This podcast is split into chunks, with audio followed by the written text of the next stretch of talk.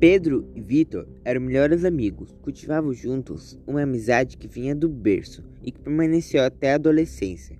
Eles voltavam juntos para casa todos os dias, porque eles estudavam na mesma escola.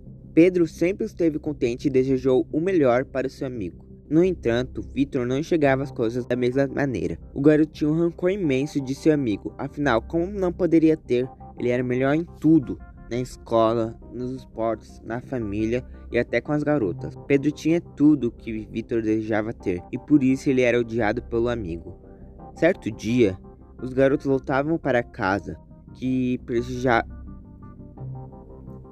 Pedro comentou que planejava colher alguns morangos naquela tarde, afinal era sua fruta preferida. Depois desse diálogo, ambos garotos pegaram suas ruas e foram para casa. Horas depois, Pedro estava desaparecido e grandes manchas vermelhas estavam presentes no seu quintal.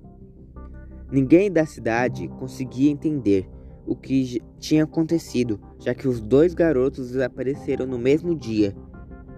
A mãe de Pedro via as manchas e pensou que eram morangos, mas percebeu que eram muito mais escuros que a fruta. Chamou a polícia, que olhou tudo no quintal, mas não achou nada útil para a pesquisa. Apenas um pouco de sangue foi coletado para a pesquisa.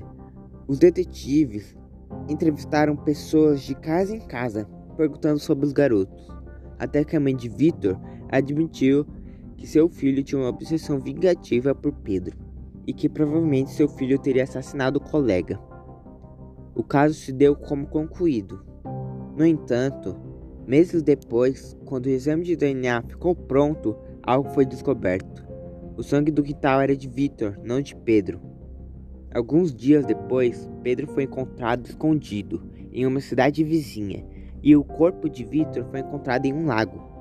De acordo com as investigações, Pedro, sabendo das intenções de seu amigo, convidou ele para uma emboscada com o objetivo de matá-lo antes que Victor fizesse o mesmo com ele.